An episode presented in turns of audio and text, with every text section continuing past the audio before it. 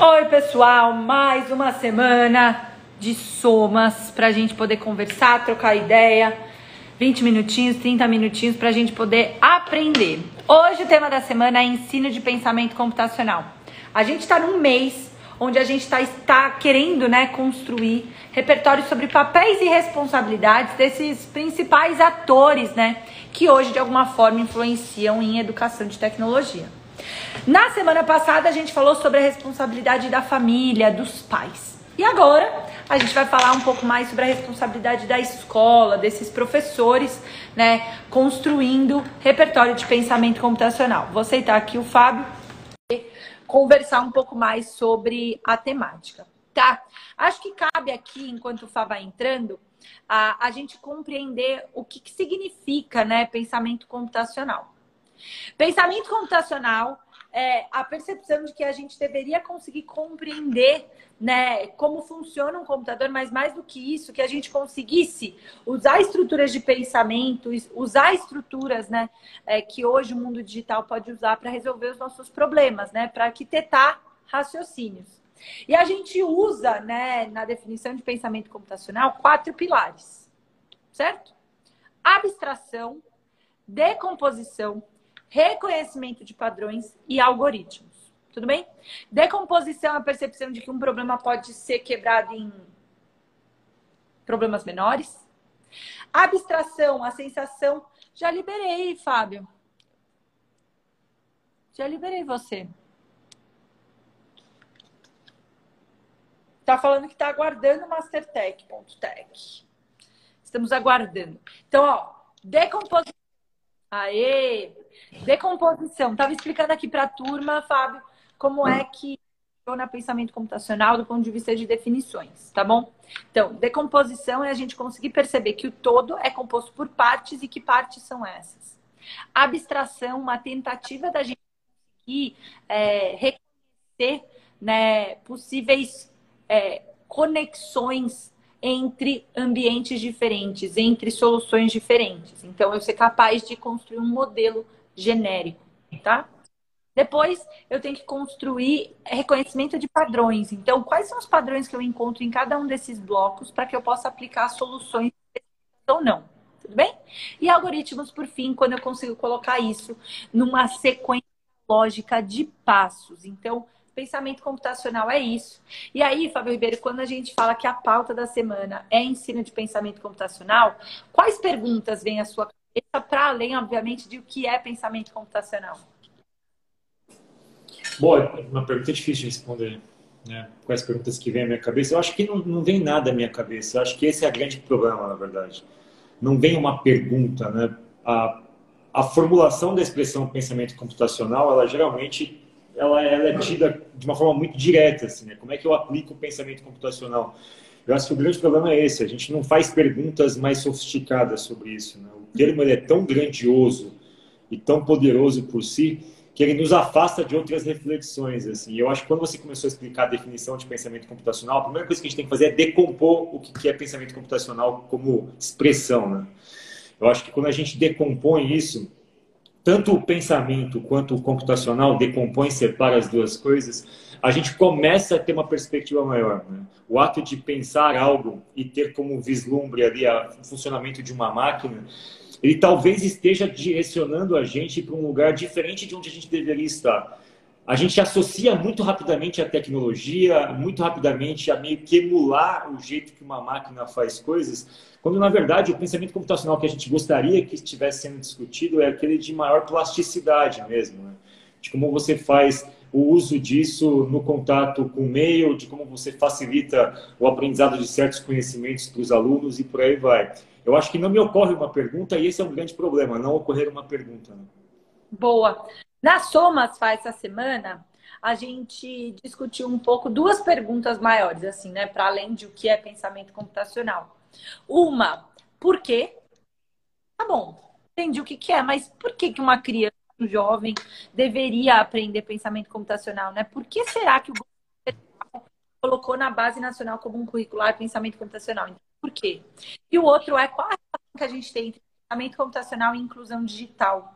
É, são, é a mesma coisa, eu preciso ter acesso, eu preciso ter internet, eu preciso ter um celular, se essas coisas estão relacionadas. Eu acho que a primeira eu posso é, responder de uma forma bem curta e a segunda eu queria ouvir sua opinião, Fábio.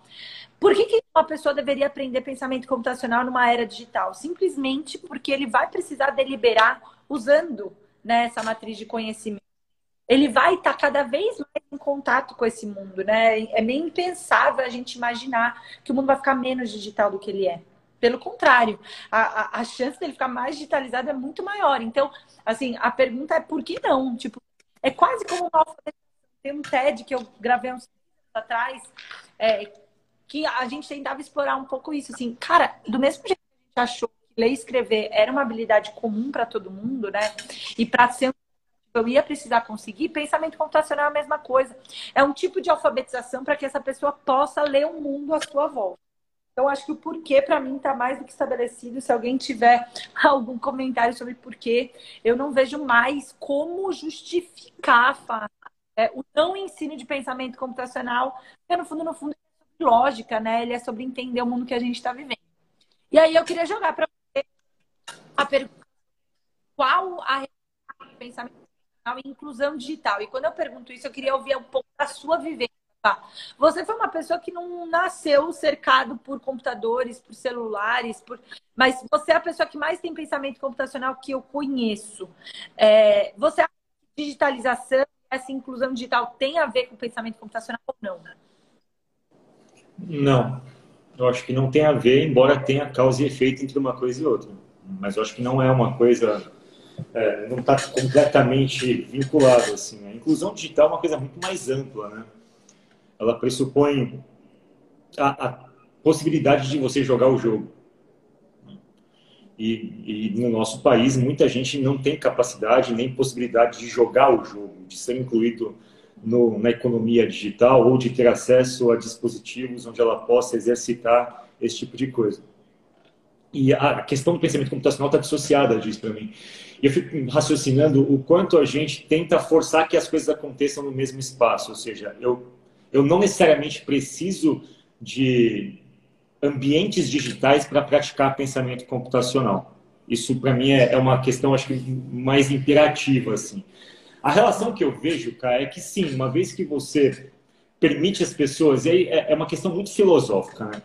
Quando você desenvolve pensamento computacional, você obviamente entende o porquê que a economia ela é do jeito que ela é hoje, você entende como é que se dão as relações sociais, você entende os mecanismos de otimização da economia como um todo. E quando você entende isso, você entende a necessidade de inclusão digital.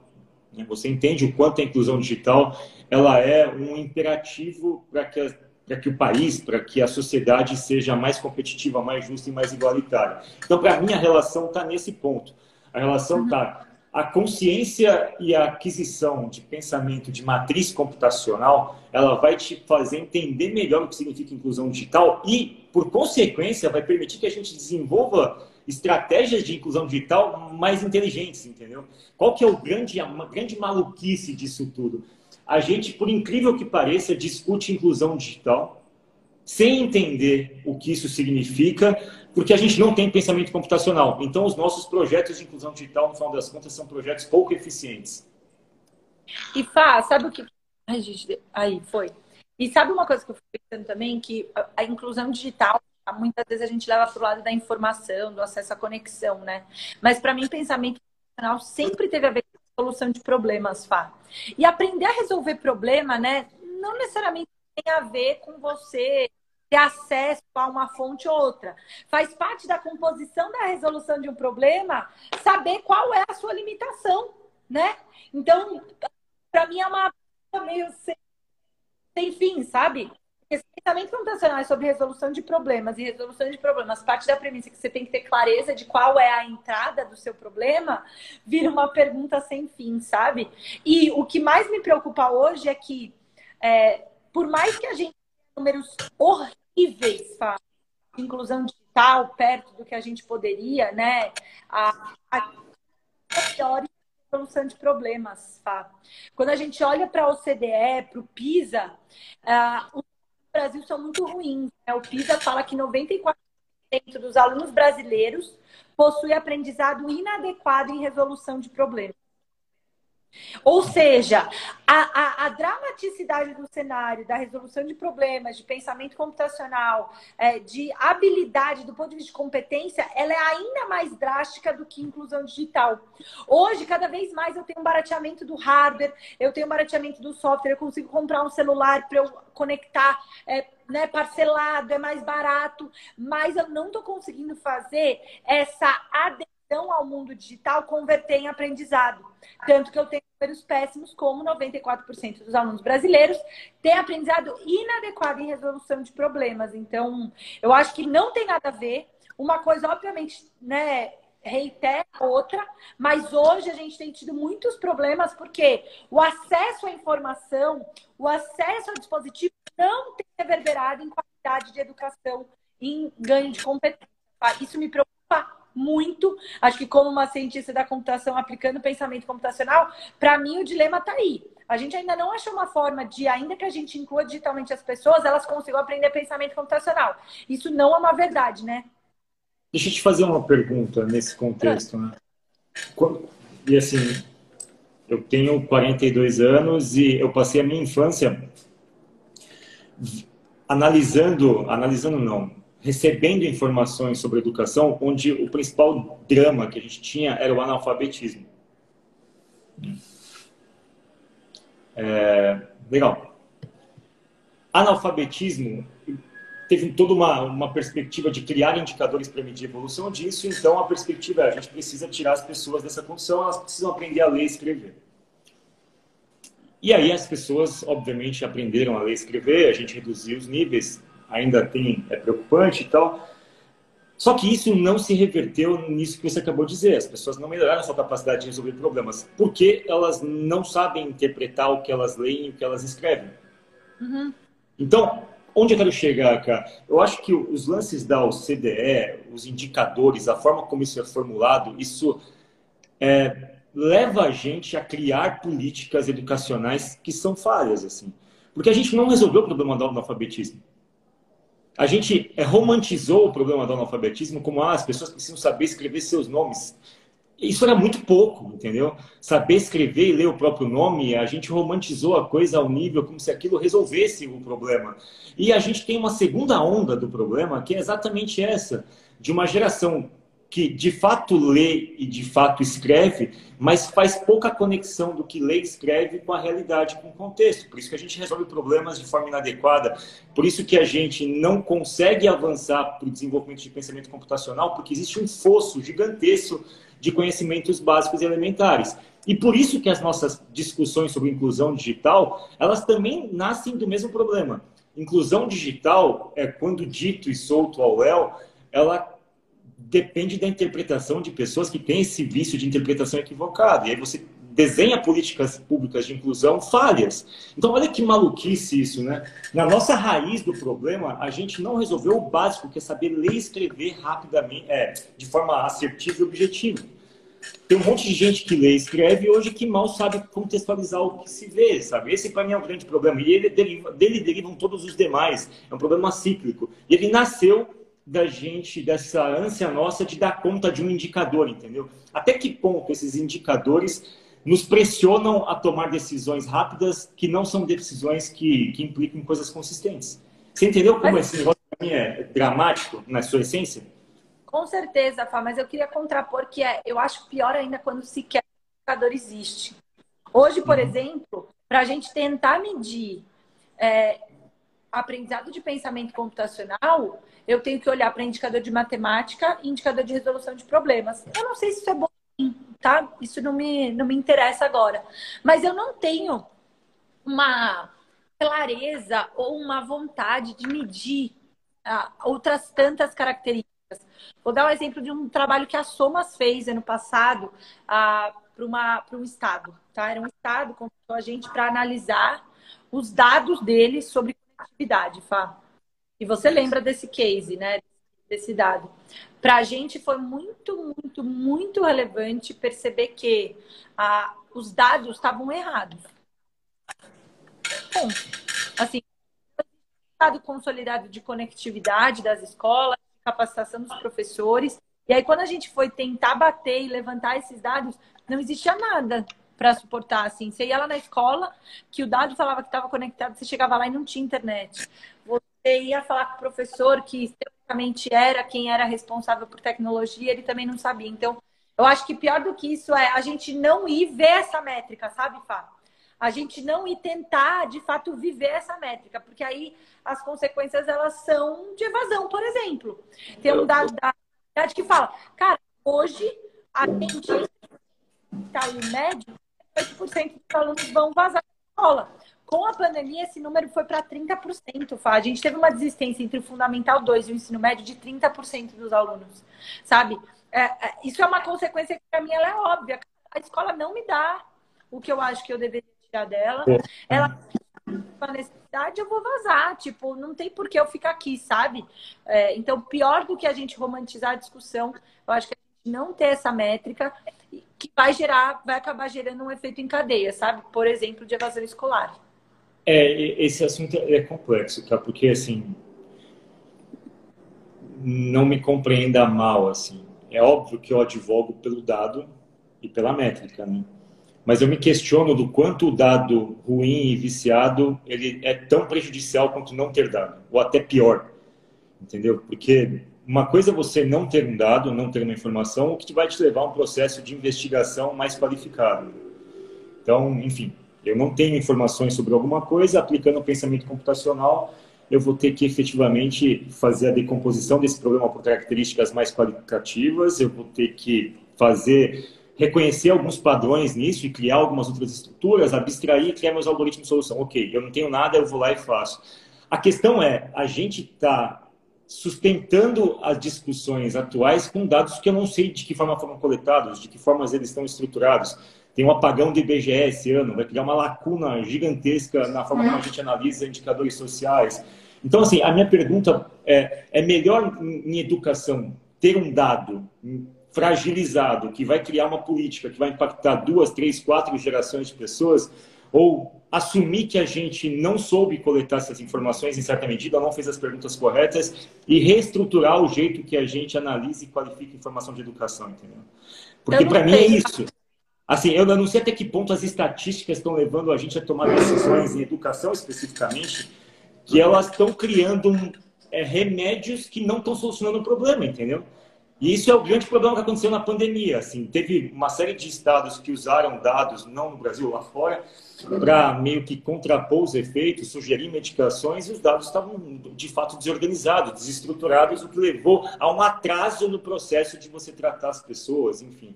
Eu, eu, eu, eu, tenho essa discussão para mim é muito, muito grande e eu tenho para mim de que a gente toma decisões em bases pouco sólidas. Em educação é muito diferente de uma decisão numa empresa. Porque na empresa, ok, é um universo contido, se a empresa quebra, ela quebrou, tudo bem, isso não vai causar um drama no tecido social. Em educação, para a formulação de política pública, se basear pura e simplesmente em indicadores que eram, enfim, que tinham essas premissas, eu acho meio prejudicial. É a minha perspectiva disso. Acho, Fá, e, e tentando voltar aqui para o assunto do pensamento computacional, é a gente tentar reconhecer que não é porque o input está ali que eu deveria processar ele sempre da mesma forma, né? Então, eu acho que até se a gente ensinasse pensamento computacional, a gente aprenderia a não fazer mau uso desses dados, sabe?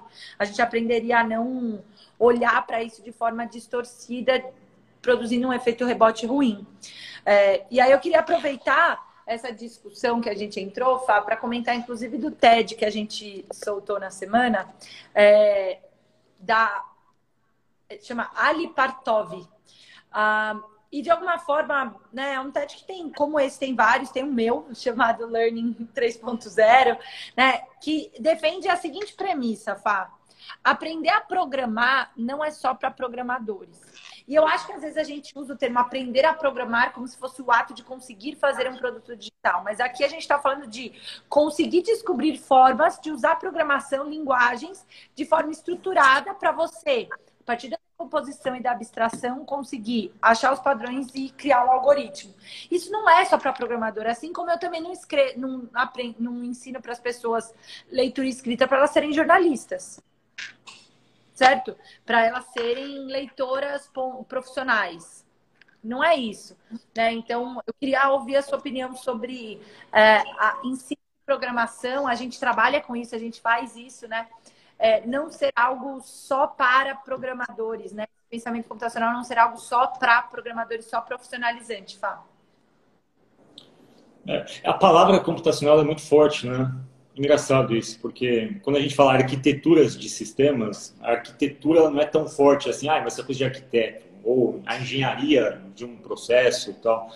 Mas o computacional, por alguma razão meio que insondável, ele faz as pessoas crerem que aquilo está no ramo da computação, né? do digital. E, e aí eu acho que existe a principal questão dessa pergunta que você fez. Eu de fato não acredito. Eu acho que todas as áreas elas se valem de forma muito direta do ensino da, da, do aprendizado de programação assim.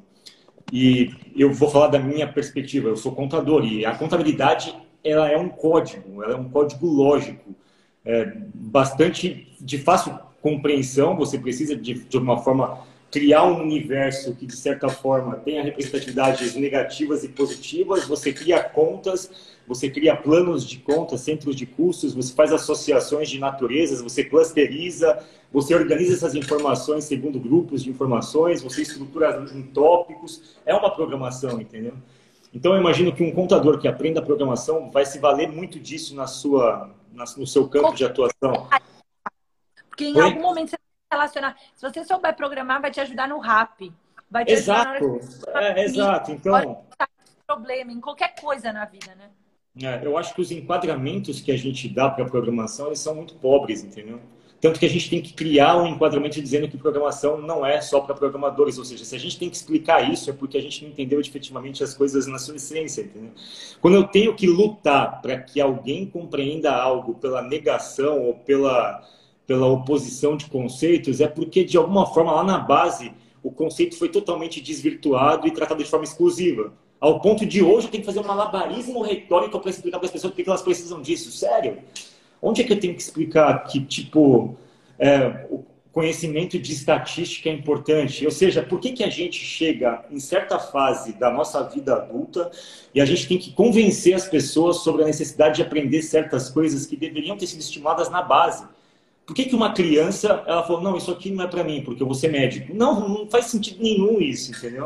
Então, assim, me diz respeito à forma como a gente compõe políticas educacionais. A gente cria problemas na base que são muito difíceis de arrumar. E pensamento computacional é disso, cara. A ordem de como você processa as informações, ela é determinante na saída que a gente tem. Por isso que eu acho que é, eu não consigo compreender em que medida alguns conhecimentos foram etiquetados como não pertencentes à minha vida, assim. Tipo, quem determinou que eu não deveria aprender isso? Ótimo, Por mais... é isso.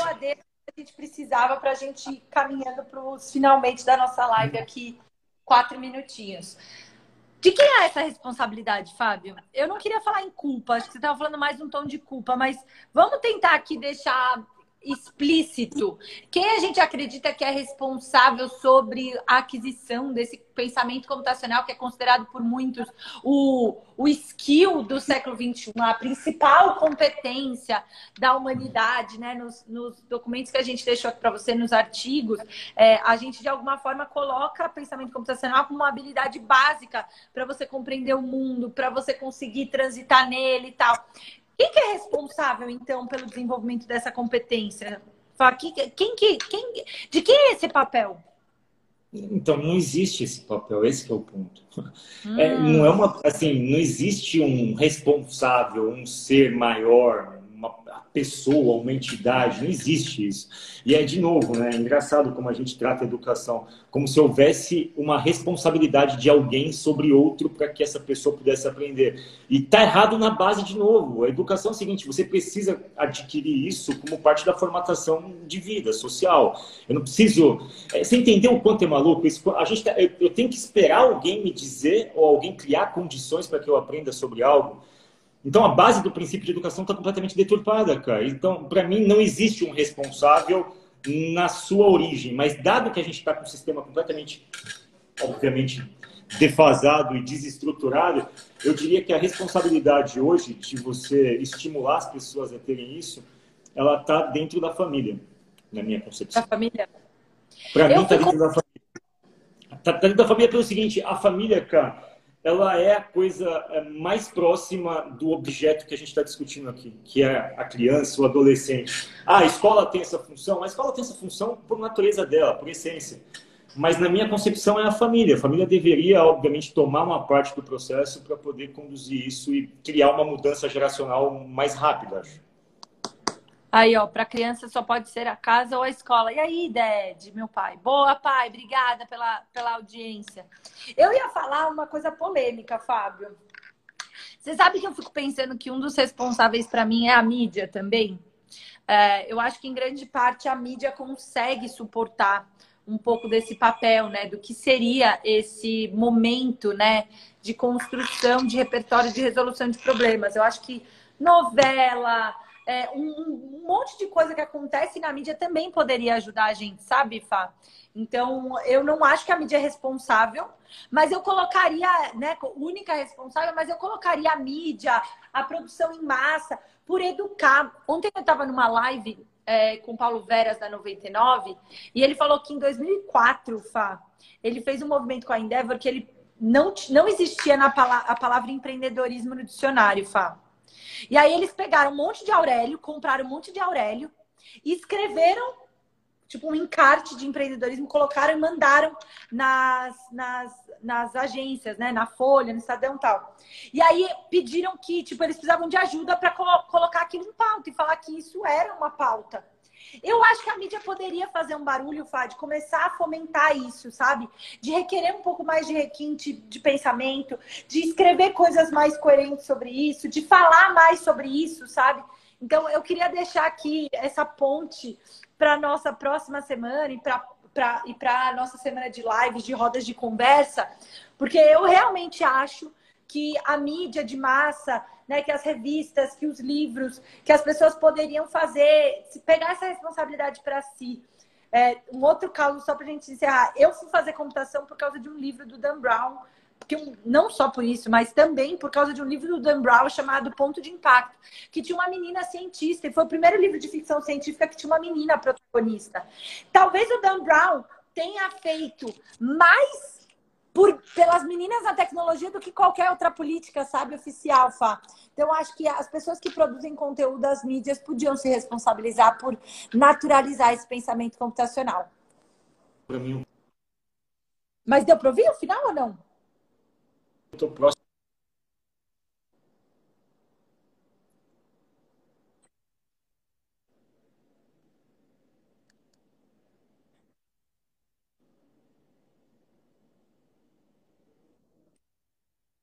Que é a sua conexão, Fá, que tá ruim ou a minha. Acho que é a sua conexão ou a minha que tá ruim. Tá travando bastante seu áudio também. Bom, pessoal, não sei o que aconteceu, but vamos lá. Encerrando aqui a live, tá? A gente toda semana está fazendo aqui nas Somas é, uma discussão sobre material, perguntas que a gente deveria levar acerca de um tema, é, quais são né, o seu, o, os dados que deveriam nortear a gente e, por fim, quais artigos a gente deveria olhar, ler sobre isso. E aí a gente toda sexta-feira tem feito uma discussão, mas mais do que isso, existe um guarda-chuva maior de é, papéis e responsabilidades nesse primeiro mês de live das somas, tá bom? Nesse primeiro, né, depois passada a primeira temporada de conteúdos nesse segundo formato é, de conteúdo das somas. Então, queria agradecer muito. Uh, ah, ixi, não notificou aqui, Fá. Deixa eu ver se foi. Não foi. Não sei se bate. Bom, então eu queria. Ah, foi. Então eu queria agradecer muito o engajamento de vocês, que vocês continuem comentando, acompanhando os posts, se engajando nas lives. Sem ser na próxima semana que a gente ainda tem a quarta temática, né, do papéis e responsabilidades. A gente vai fazer uma roda de conversa. Então vão ter alguns convidados, lives com mais pessoas aqui, para a gente poder compartilhar esse conhecimento e digerir o máximo que a gente puder. Certo, Fábio Ribeiro? Suas palavras finais é uma sugestão de leitura, né? E eu acho é. que é uma. É uma... Ah, ontem eu li uma notícia, né? Nos Estados Unidos, tem, tem alguns lugares onde as pessoas têm opção para escolher que vacina vão tomar. E aí tem as opções da Pfizer e da Johnson. A Pfizer são duas doses e a Johnson é uma dose só. Mas a Johnson tem eficácia de 66% contra 95% da Pfizer. E aí, para mim, aquilo foi um experimento social inadvertido. Assim. O que, vocês imaginam que as pessoas tomariam? A Pfizer de duas doses ou a Johnson de uma única dose? E essa pergunta ficou na minha cabeça. Eu falei: essas coisas têm que ser discutidas em sala de aula. A gente tem que discutir qual é a matriz de pensamento que alguém aplica para resolver esse tipo de dilema. Você pondera o quê? Mais a eficácia, mais o fato de você fazer aquilo de uma única vez e se imunizar rapidamente, ou esperar pela segunda dose? Eu acho que eu sugeria que vocês lessem essa notícia e tentassem aplicar a, o, o, o conceito de pensamento computacional para resolver isso e explicar para uma criança. Peguem essa notícia e coloquem isso para uma criança analisar. Coloquem essa situação para um adolescente pensar como é que você resolveria esse problema, esse dilema. Por que, que você optaria por A ou por B? O que, que determinaria a sua escolha? E tenta desenhar a matriz de pensamento da resposta dessa criança, desse adolescente. Ali você vai estar fazendo pensamento computacional. Separa todos os espaços de raciocínio, discute com ela se aquela é a melhor sequência de raciocínio para resolver aquele problema, tenta interpretar o padrão daquele raciocínio, o padrão social para tomar uma decisão daquele tipo e cria uma nova lógica de decisão. Eu acho que a gente pode fazer com que as pessoas se divirtam analisando situações do cotidiano e os pais, eu acho, também podem conduzir essa discussão. Eu acho que a gente pode fazer desse processo de hiperconexão algo um pouco mais divertido e tentar trabalhar questões que estão à nossa volta de um jeito mais computacional. Sem dúvida nenhuma, Fábio Ribeiro, ótimo recado final. Vamos tentar colocar isso no nosso dia a dia, pessoal. Então é isso. Obrigada. Essa live vai ficar salva. Então, se você acha que alguém tem que é, assistir ela, encaminha e acompanhe. A próxima semana está só conversando nas Somas com mais um tema sobre papéis e responsabilidades na educação de tecnologia. Obrigada, Fábio. Um beijo. Valeu, tchau.